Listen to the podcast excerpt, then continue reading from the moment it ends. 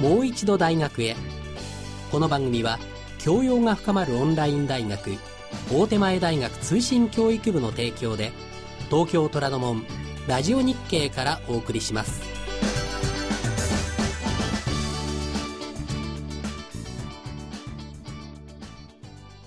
皆さんこんばんは。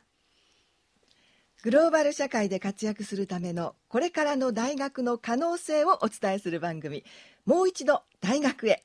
番組のナビゲーターは大手前大学通信教育部長の浦畑育夫教授。そして私福井愛美でお送りいたしますが今夜のゲストはですね城西国際大学大学院特任教授で大手前大学客員教授の高見沢はじめ先生にお越しいただいております。高見沢先生そして浦畑先生今夜もどうぞよろしくお願いいたします。よろしくお願いします。はい、えー、では早速ですけれども浦畑先生、はい、今夜はどういった内容のお話を、はい、はい、聞かせていただけますかね。今日から3回にわたりまして、はい、日本語教育、はい、つまり外国人の方に日本語を教えると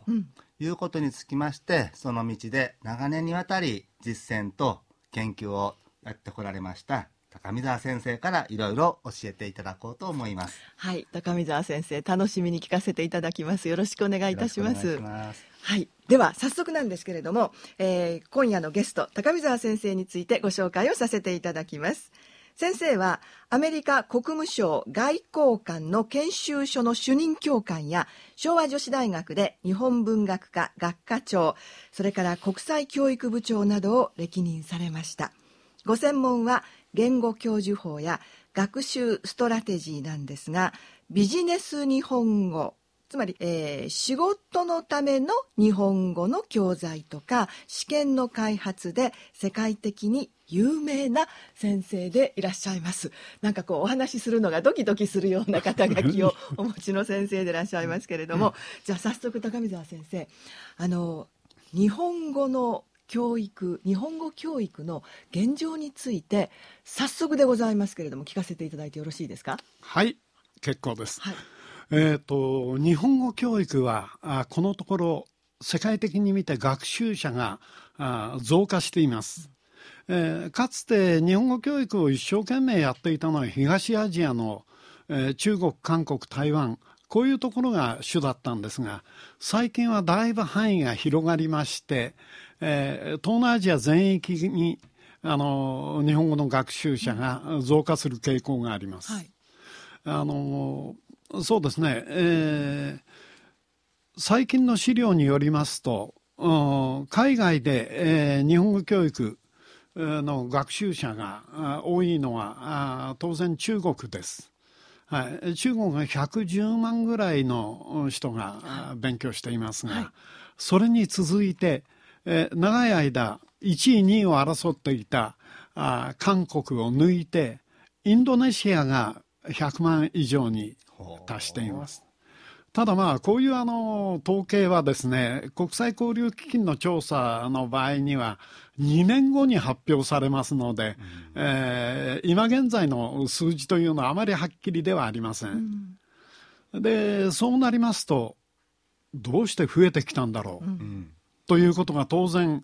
えー、話題になります。はい、えー、実は長い間あ海外の日本語教育というのは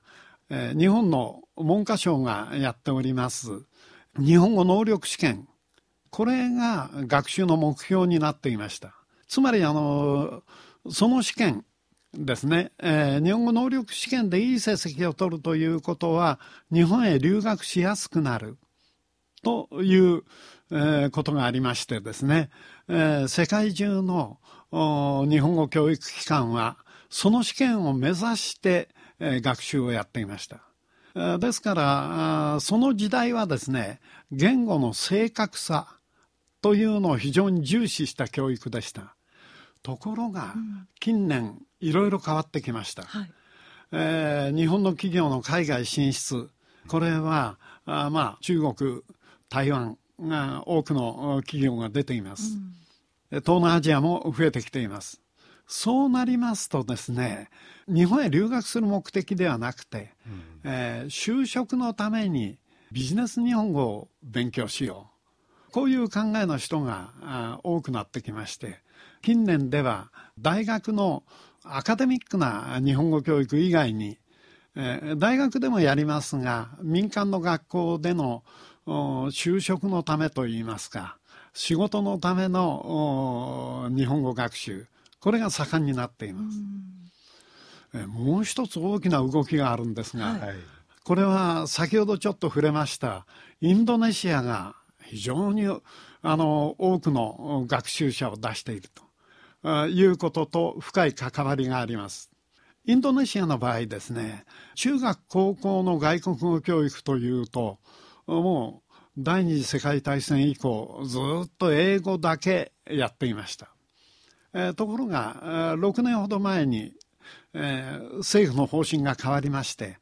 もっとアジアを学ばなければいけない、うん、国際理解教育、えー、これはあの言語だけの教育ではなくてそれぞれ関心を持っている国の文化人々の生活社会、えー、こういったものを同時に勉強する、えー、やや幅広い、えー、教育になっております。えー、しかしそうですねインドネシアの場合には、えー、そのように国際理解教育としてのアジア言語の学習というのが許可されてから、うん、えー、日本語学習者が非常に、えー、増えたわけです。はい、ただあもちろん本格的な日本語学習よりもむしろそうですね。日本紹介の授業が中心になっています。それゆえに国際理解教育という名称で呼ばれているわけですね。はい、あの本当にその日本語を学んでいる方が、まあ、仕事のための日本語を学んでいる方が非常に多いというのは分かりましたけれども、はい、じゃあ実際にそれを教えている方々というのは、はい、日本語教師ですよね、はい、そういう方々っていうのは今実際にどれぐらいいらっしゃるんですかね？えーとですねえー、これが現状としてはかなり不足しています。はい、はいえー、ビジネス日本語という言葉そのものも、うん、それからその教育の理論も実は私が考えました、うん、35年ぐらい前にですね、はい、はい、えちょっとだけどんなどんなものなのか教えていただいてもいいですか、はい、あの35年ほど前にですね、はい、ヨーロッパはまだ当時 EU ではなくて EC と言われていた時代ですね、え EC は日本経済の大発展を見てですね、えー、なんとかしなきゃいけないと思ったらしくて、えー、エグゼクティブトレーニングプログラムというのを作りまして、はい、えー、ヨーロッパ中のといっても当時まだ EC は7カ国でしたが7カ国から若い優秀なビジネスピープルを日本へ送り込んできまして、えー、そして、えー、最初の年は60名でしたね、えー、1年間日本語を勉強してその上で、えー、6ヶ月間同じ業種のところで研修を受ける。こういうプログラムですがああまり大きな声で言うとですね 差し障りがあるんかもしれませんが、はい、あその60名が日本へやってきた時あ招待していたのは当時の通産省と経団連です、うん、経団連がお金を出していた、うん、そこでですね、えー、もちろん、えー、大学ではそういう、えー、人たちを受け入れるのは難しいので、うん、えー、民間でかなり有名な学校に委託しました、ところが3か月以内に全員辞めたいと言い出した。えどうしてですか、はい、これはですねあの教育の内容が、はい、あ全く自分たちが目指しているものと違うと、はい、いうことでですね、はい、えと言いますのは、えー、日本語の教育というのは、まあ、日本での英語教育も似ているところがあるんですが 基本的な勉強をしながら、だんだんだんだん話は文学とか歴史になっていってしまう。ですね。でこれではいつになったらビジネスの話ができるようになるかわからないということで、やめました。で経団連は困ってしまう、はい、あの通産省も、は い、困ってしまう、はい、でそこで誰か何とかできないだろうかと。うん、いうことが あの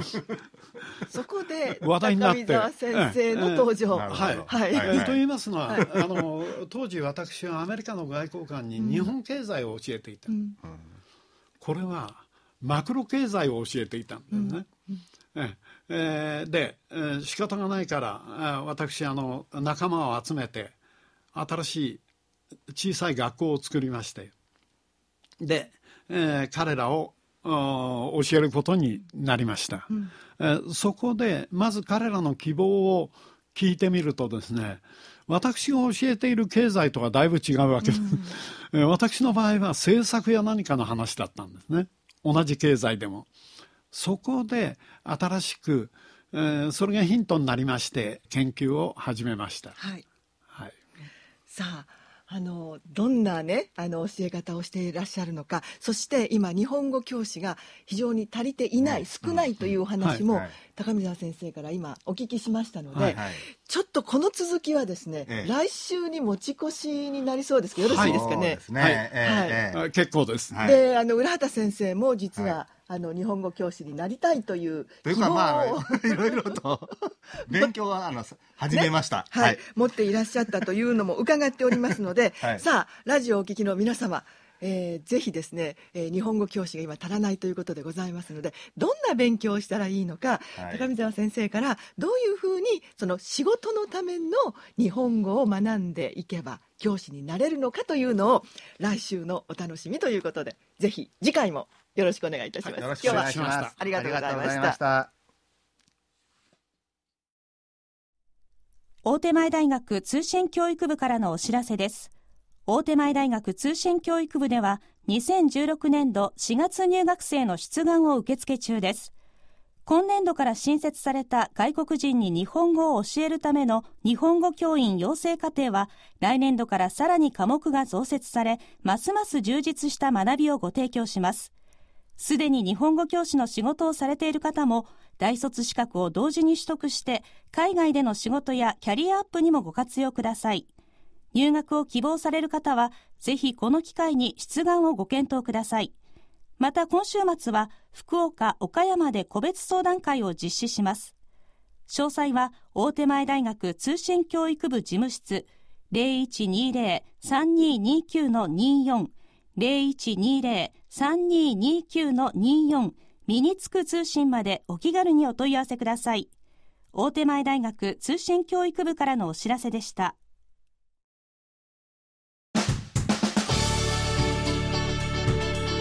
もう一度大学へ。この番組は教養が深まるオンライン大学大手前大学通信教育部の提供で東京虎ノ門ラジオ日経からお送りしました。